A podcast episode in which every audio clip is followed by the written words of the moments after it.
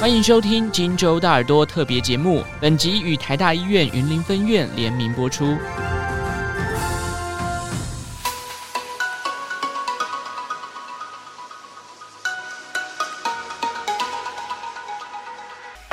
岛屿的边缘，世界的中心，欢迎光临医疗精品旗舰店。我们是台大医院云林分院，我是今天的主持人 Peggy。每年的秋冬之际都是流感的好发季节，特别在最近，流感真的是逐渐的攀升，陆续这几周都有出现好几例的流感重症，也有出现死亡的案例，而这些案例当中有许多都没有施打流感疫苗。根据去年统计数据指出，去年整个流感季流感并发重症病例累积八百零二例，年龄层以六十五岁以上长者为居多，占总病例的五十五 percent，而其中八十三 percent 未接种流感疫苗，八十二 percent 具慢性病史，其中死亡一百八十五例，这当中有七十二 percent 未接种流感疫苗，九十五 percent 具慢性病史。那到底哪些人建议施打流感疫苗，又需要注意什么？我们赶紧欢迎今天的专家出场，本院老年医学部以及家庭社家庭及社区医学部的主治医师郭惠玲医师。呃，主持人 Peggy，然后还有各位观众，大家好。那我是那个云林台大分院老年医学部跟呃家医科的主治医师郭惠玲。那很开心今天有这个机会，就是可以来跟大家聊一聊这个很实用的这个呃议题，这样。咦，那郭医师，那到底什么是流行的那个感冒呢？那它主要的症状有什么呢？可不可以跟我们说一下呢？嗯，好。那流行感冒的话，它其实就是呃比较严谨定义，就是它是流感病毒造成的。那我们一般的感冒，其实就是呃其实有蛮多的病毒都会造成一般的感冒，所以流行性感冒它是一个特别呃就是特别定义出来需要特别预防的一个呃传染病这样子。那其实关于流感，它的一些历史就还蛮有趣。它是，呃，其实跟人类纠缠就是好好几千年这样子。不过那自从二十世纪之后啊，大家应该大家都很有印象，就是一九一八年那时候第一次世界大战刚结束的时候，就有爆发一个西班牙流感。那那个是非常大的一个流感，就它造成死亡的人数呢，其实就比一战的呃战死的这个人数还要多，大概有五千万到一亿人这样子。那其实后续二十世纪人类跟流感就是有几波的大战，包含这个一九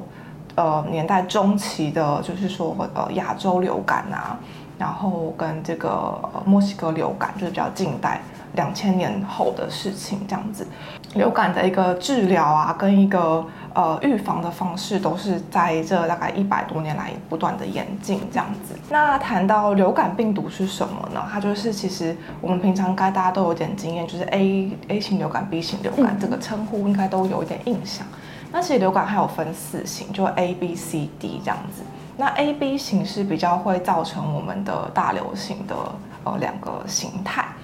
那 A A 型的话，它其实算是一个人畜共同传染病，就是我们会得，然后像鸡啊、猪啊也会得。所以当这个病毒在动物跟人身上跑来跑去的时候呢，它就很容易发生一些突变。那突变了之后，可能就我们就会没有抵抗力，或抵抗力变弱了，所以它就很容易造成大流行这样子。那 B 型的话，它就症状比较稍微轻微一点，比较没有像 A 型那么的。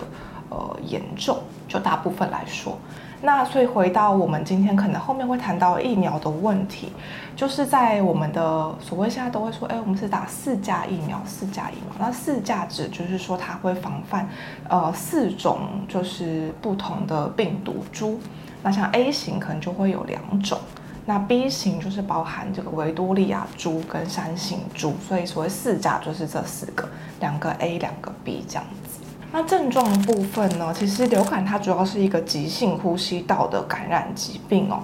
呃，现在讲它传染的方式，哈，它传染方式其实就是咳嗽啊、喷嚏这种飞沫传染。好，那我们可以看一下它，呃，除了这个咳嗽、喷嚏、飞沫传染之外呢，它还会就是附着在这个呃。东西的表面，所以像是桌子啊，或是门把等等的，其实呃如果没有清洁干净的话，也有可能会有传染的状况。那它的流感的传染力呢？其实呃就是就症状那天开始的前两天，就所谓的潜伏期，你还没有症状，但其实那时候病毒就已经开始跑出来，就是会感染人了。那到症状出现的第一天之后的五天内呢，就算是流感病毒的排出跟症状的高峰期这样子。那一般人来说，可能大概七到十天，这个病毒的排出就会比较慢慢减缓。但如果在一些，比如说呃免疫比较差的长者啊，或是免疫不全的病人啊，或是一些小朋友他们身上的话，可能那个呃病毒释出的时间就会更长。嗯嗯，所以这是需要呃特别注意的部分。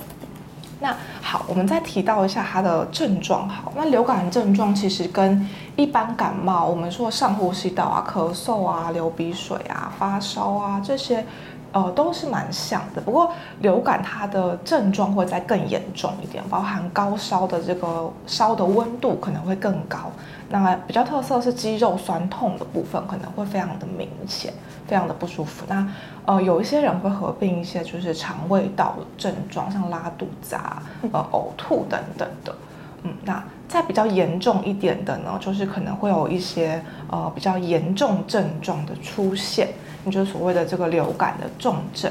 那呃，通常有一些比较危险的一些征兆，就是在我们得流感的时候，如果出现的话，要特别注意的。例如说，我们有出现一些意识的改变，或是呼吸会很喘啊，胸闷、胸痛啊，那甚至你咳出来的分泌物是有很浓稠的血痰，或者说你的高烧是持续不退，那就会有一些脱水啊，跟一些意识改变的问题，还有可能血压出现比较低的状况。这些都是流感的一个危险的警讯，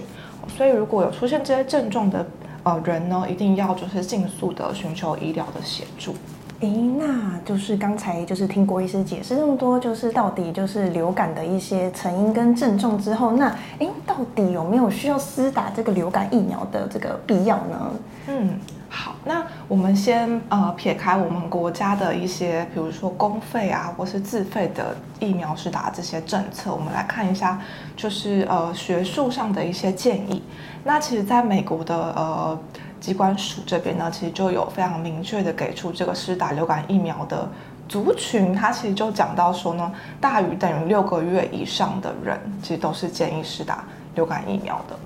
那呃，我们再回来看看国家政策部分，国家就分了两个阶段。第一个阶段有一些人可以先优先施打，那其实这个原因会这样子排的原因，就是因为我们当然要先把高风险的族群先保护起来。嗯，所以很重要的一点，想要就是大家要先呃了解，就是什么是流感的高风险族群。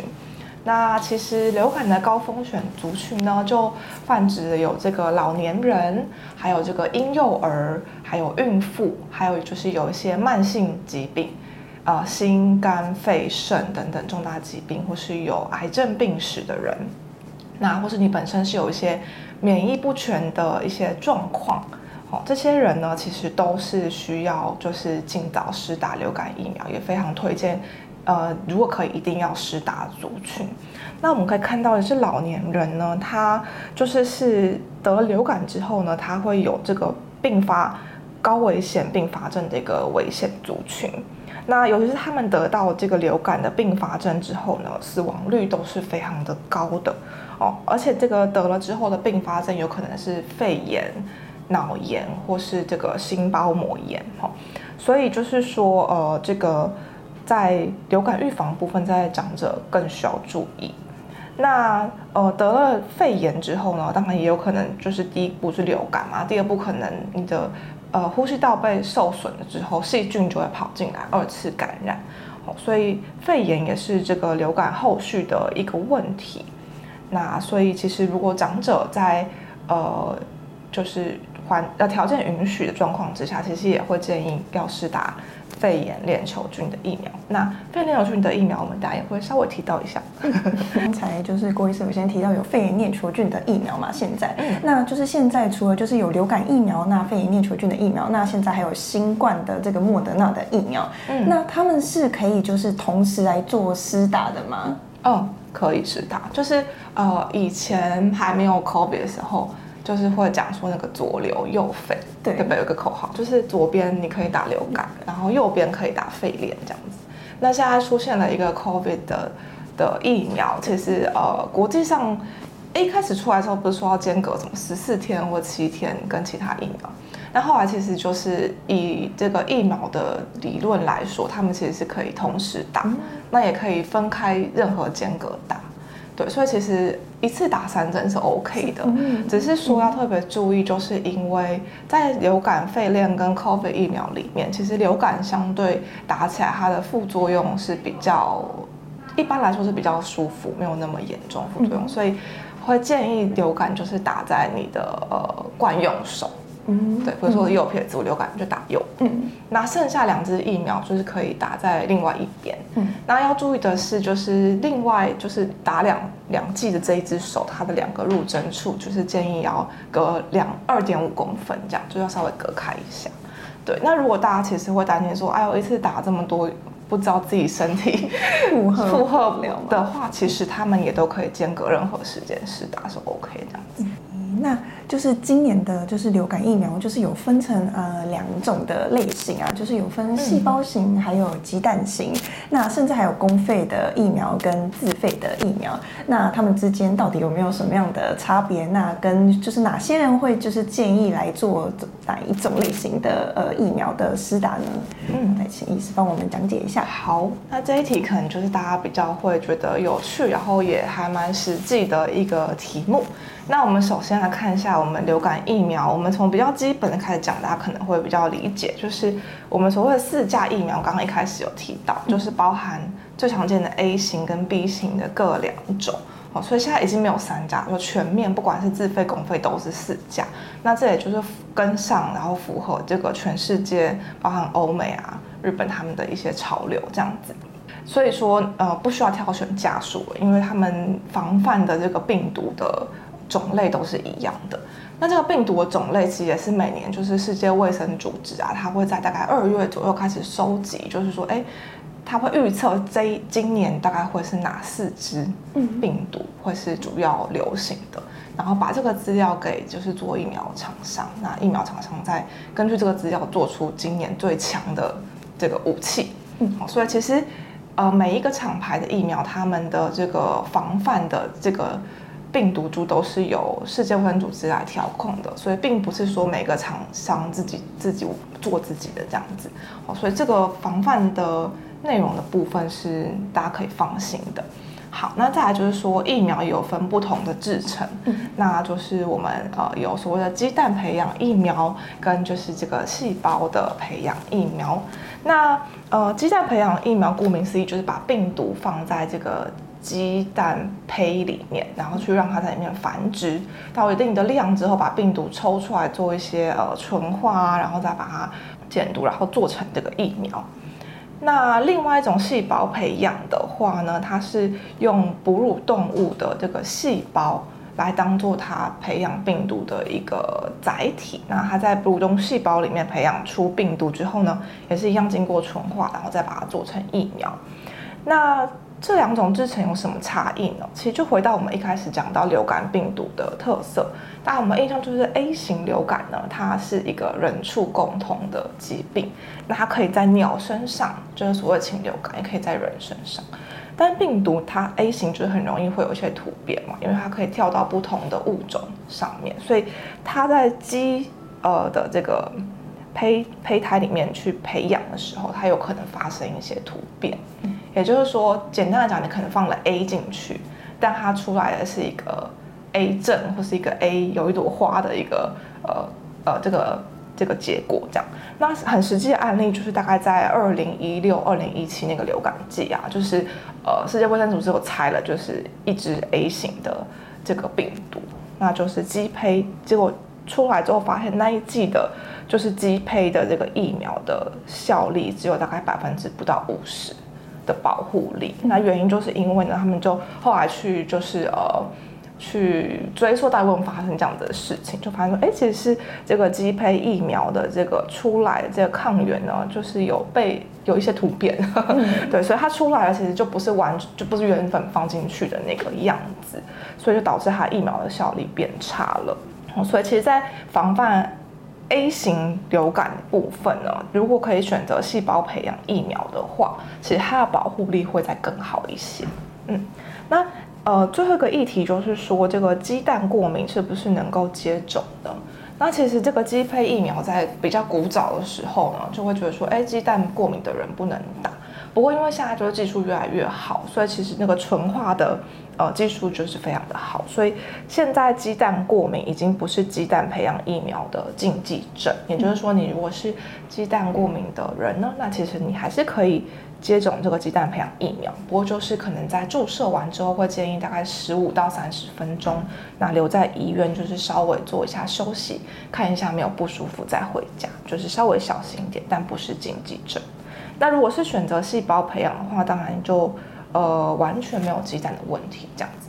不过就是呃基本上来说，鸡蛋过敏已经不是是打流感疫苗的任何禁忌这样。嗯，那这边想要再呃多提一下一个比较新的资讯，就是还有一种疫苗是佐剂流感疫苗，对，就是是今年新进到台湾的。那其实在美国、欧美大概二零二零年左右就已经开始在打这个疫苗。那这个疫苗是给就是六十五岁以上长者的疫苗，这样。那美国疾病管制署也是直接开宗明义的说，如果是六十五岁以上的话，他们都建议要打比较高剂量的流感疫苗，或是选择这个佐剂疫苗。那佐剂疫苗它就是，呃，其实它就是把疫苗里面加了一个可以呃刺激免疫力的一个佐剂在里面。呃，因为平常一般老年人他们就免疫力比较差，所以同样都是一样的疫苗打在老人身上，它其实免疫力的保护力没有那么好。呃，给个数据来说，就一般人我们打疫苗的话，我们保护力可能可以到呃六十到八十中间不等，就端看每个人的体质啊，跟那一年的疫苗有没有猜对。那如果是老年人，他的这个打疫苗效力可能就会打折，可能就是只有。呃，二十到五十左右，好，但所以如果是你打了佐剂疫苗的话，可能就可以帮助老年人有就是更好的保护力这样子。所以也就是如果说选择佐剂疫苗的话，那就可以不用来施打这个流感疫苗的意思是这样子吗？应该说佐剂疫苗它就是一种流感疫苗，嗯，对，它是流感疫苗加上了就是对流感疫苗加上了一个刺激你免疫力生成的一个东西，嗯，那同时它也会让这个老年人的。呃，流感疫苗的保护效果更久。嗯，我们一般来说，就是一般人他打流感疫苗，我们都是十月开始打嘛。十月那打，通常其实大概就是一年后就是要重新打。那其实它的保护率大概半年后就会慢慢衰退。那其实蛮多老年人可能大概真的就是半年或者剩小于半年就不行了这样子。那呃，佐剂疫苗是在一些实验数据都觉得说它其实可以让。老年人的保护力就可以长到将近一年这样子，所以其实是一个更完善的一个保护。不过比较呃可惜，就是它现在还是属于一个自费的状态。嗯、对，所以如果家中有长者啊，然后对于长者的健康会呃蛮在乎的人，那。有考虑自费的话，其实呃，佐剂疫苗是长者的算是蛮首选的一个疫苗，这样子。那就是因为现在台湾大概就是有分很多种厂牌的疫苗，就是有国光啊，嗯、或者是呃这个呃高端等等等。嗯、那这些就是呃厂牌上就是有没有什么样的就是需要顾虑的一些呃点呢？嗯、对，就是好，大家好像就是会提到一些高端的一些争议这样子。嗯那不过以学理来说呢，就是刚一开始就有提到说，其实这些病毒的种类都是由世界卫生组织，就是他们去监测之后来发布给大家，所以大家其实呃做出来的疫苗的对抗这个病毒呢，都是有统一的规范的这样子，这是第一点。那第二点的话就是关于呃，其实我觉得我们要要看比较呃呃仔细一点，其实要看我们刚刚讲就是它的疫苗的制成这样子。而不是厂牌，对。那疫苗制成的话，在我们呃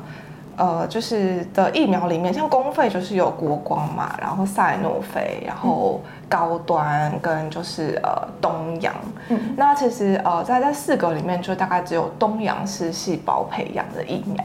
对。不过，呃，回到一个另外一个角度，就是其实公费疫苗它是为了让大家都是都有保护力的基础下去来铺设的，所以其实基本上会呃，他们就这些疫苗其实都很好，所以基本上呃也不能挑啦，对，嗯、所以其实就是如果能够打到疫苗，其实就是越快打到是越好的，嗯。嗯，因为这个疫苗它打下去之后免疫力要产生大概要两个礼拜，嗯。对，所以不会说你马上打马上就可以防范，所以其实最好方法还是能够打尽早打，嗯，因为十月开始打嘛，过两个礼拜，那其实十一月就是流感开始流行的季节，哦、嗯，所以其实所剩的时间并不是很多。对，这是公费的部分。那自费的话，就是如果有选择的话，其实刚刚就有提到说，哎，那鸡蛋跟细胞培养的一些不同。那如果经费允许，跟觉得自己呃了解这两种不同的疫苗之后，觉得 OK 的话，其实会建议，其实细胞培养疫苗它的呃稳定度啊，跟一些保护力都会比鸡胚的再好一点点。那目前的话，呃，国内就是。呃，细胞培养部分就只有东洋的这个辅流威适这样子，嗯，那不过其他的疫苗其实也都是非常的好。那这边讲一下，今年的话，公费刚好讲过嘛，哈，就是赛诺菲、辅流威适、国光跟高端。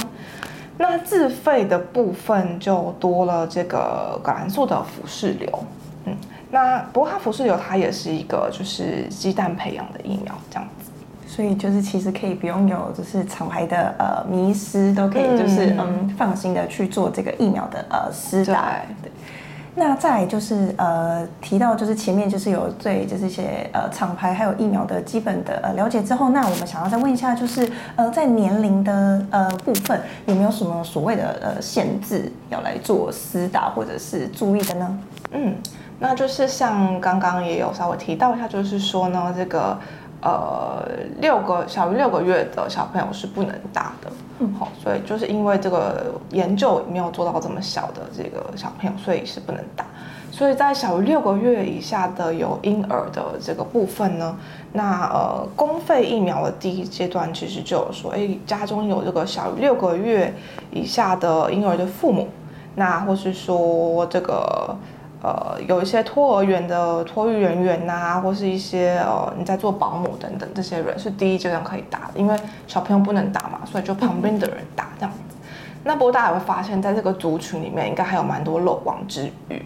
六岁以下婴儿的呃，就是亲戚啊，或者说很常跟他玩在一起的人呐，哦，或者说会跟他接触、照顾他的人，好，这些人其实就是也是会需要做施打，不过不在公费的范围。所以呃，要给大家个观念，就是说，其实呃，如果觉得自己是这个高危险群，或是会接触高危险群的人，其实也都会建议就是尽早的去做一个施打这样子。好，那再来到就是说这个六个月以上到九岁之前的小朋友呢，他们其实第一次打的时候是要打两针的。那如果其实之前有打过的话，就是再隔一年打，就是可以不用打两针这样子。好，那九岁以上的话，大概就是跟我们大人就是类似，就是只要接种一剂就好了。那打疫苗的部分呢？呃，大家可能问到说，哎，那都在一直讲说谁可以打，谁要打，那谁不能打这样子？那不能打的部分，其实主要就是说，你可能之前打过这个厂牌流感疫苗，然后你有非常严重的过敏，哦，你对这些流感疫苗成分有过敏的人，就是会建议不要打。那第二个就是说，如果现在是有一些急性的疾病。例如说，你现在就是在感冒啊，或者在发烧，然后身体很不舒服，或是你现在就是正在呃很严重的疾病在住院中的时候，会建议就是不要打。嗯，不过如果你是住院中，但是你已经病况稳定了，那就还是可以打这样子。主要是担心说，呃，第一个你打进去疫苗之后，你的身体是会需要一些呃免疫反应跟一些体力来呃来制造这个。抗体对，所以如果然后加上它可能会有些副作用，所以如果你已经原本就在呃胸闷啊、喘啊，或是很不舒服，然后再打下去，你就可能就哎，到底是疫苗还是我原本的疾病？会搞不清楚，对，会搞不清楚，对，所以其实就是会尽量希望大家都身体状态确定比较相对稳定的时候再来打这样子。嗯，再就是呃，施打完疫苗之后，就是有没有需要就是特别注意什么呃要点的？部分，那还有就是很多人都会说，就是哎，我好像就是确诊完之后，好像就会有一个什么无敌星星之类的。嗯，那嗯、呃，那所以说在确诊的人这边，就是还有需要就是在做施打就是疫苗的这个必要吗？嗯，呃，先讲结论就是是要的。对，那我们可以稍微再回想一下，我们一开始的时候聊的那个病毒的问题，就是其实它有 A、B 两型嘛，然后 A、B 两型里面又都有很多不一样的呃所谓的亚型，或是说不一样的病毒株，所以你呃就算得过流感，其实你可能得的是某一型，某一个 A、B 型某一型的里面某个亚型或是某一个株，所以呃不代表说你得过了这个之后就不会再得另外一型。对，所以基本上你得到的无敌星星可能只是一颗小星星，那这颗小星星呢，可以持续多久？其实也呃一般来说也不会持续太久，所以就是说这个疫苗的注射还是非常的重要，而且疫苗就是像刚刚提到，它是针对每一年每一年会流行的这个病毒株去做猜测，然后去呃。准备出来的武器，所以你达到的那就是那一年就是呼声最高，然后组合最强的武器这样子。对，那如果你想要测自己的免疫力呢，可能就会比较辛苦一点。对，因为毕竟毕竟对，人家都已经等于是他好像已经给你考古题，嗯，然后你可以偷看一下再来考试，那何乐不为呢？没有啦。对 对对。那个呃，肺炎链球菌跟莫德纳的问题，啊、对，对，其实肺炎链球菌今年就是政府还蛮好的，就是好像其实几年前就有想做啦，就是有就有想要让尽量让更多高危险长者可以达到肺炎链球菌。那今年应该是因为经费啊跟呃就是 COVID 过了，比较有办法来整理这块，就是呃肺炎链球菌在呃政府部分也开始有提供公费。那简单来讲就是说，呃在六十五岁以上长者呢，不管之前有没有打过肺炎链球菌的十三价或是呃二十三价，那都可以分阶段的来接种，总共有三个阶段。都可以接种，那其实非常鼓励这个长者，就是去去看一下这个接种三个阶段的这个规则，然后呃，如果有符合自己的阶段，就赶快去试打。第一个就是原因，就第一个刚刚提到流感的问题，也会二度造成肺炎嘛，细菌性肺炎的部分。那再来就是说，呃，这个肺炎也是一个老人家非常重要的。一个危险的疾病，嗯，所以就如果你能够打起来保护的话，当然是更好。那其实这个两个疫苗，如果要原本是蛮多少自己给自己自己呃支付的，嗯，对。那如果自己支付的部分，其实也是一笔就是不小的 开销。所以其实国家如果有这样子的政策的话，其实会非常建议大家都呃就是要好好把握这个让自己身体有保护的这个机会。那莫德纳的这个 SBB 呃点一点五的疫苗部分，其实也是呃，就目前 COVID 的这个病毒的这个变异到现在，它是比较主流的这个病毒株，所以呃，目前的政策也是就是已经开放全民都可以接种了。嗯，对，就是一开始是开放长者，那现在是已经进到大家都可以接种的阶段，所以今年的呃冬天其实就是。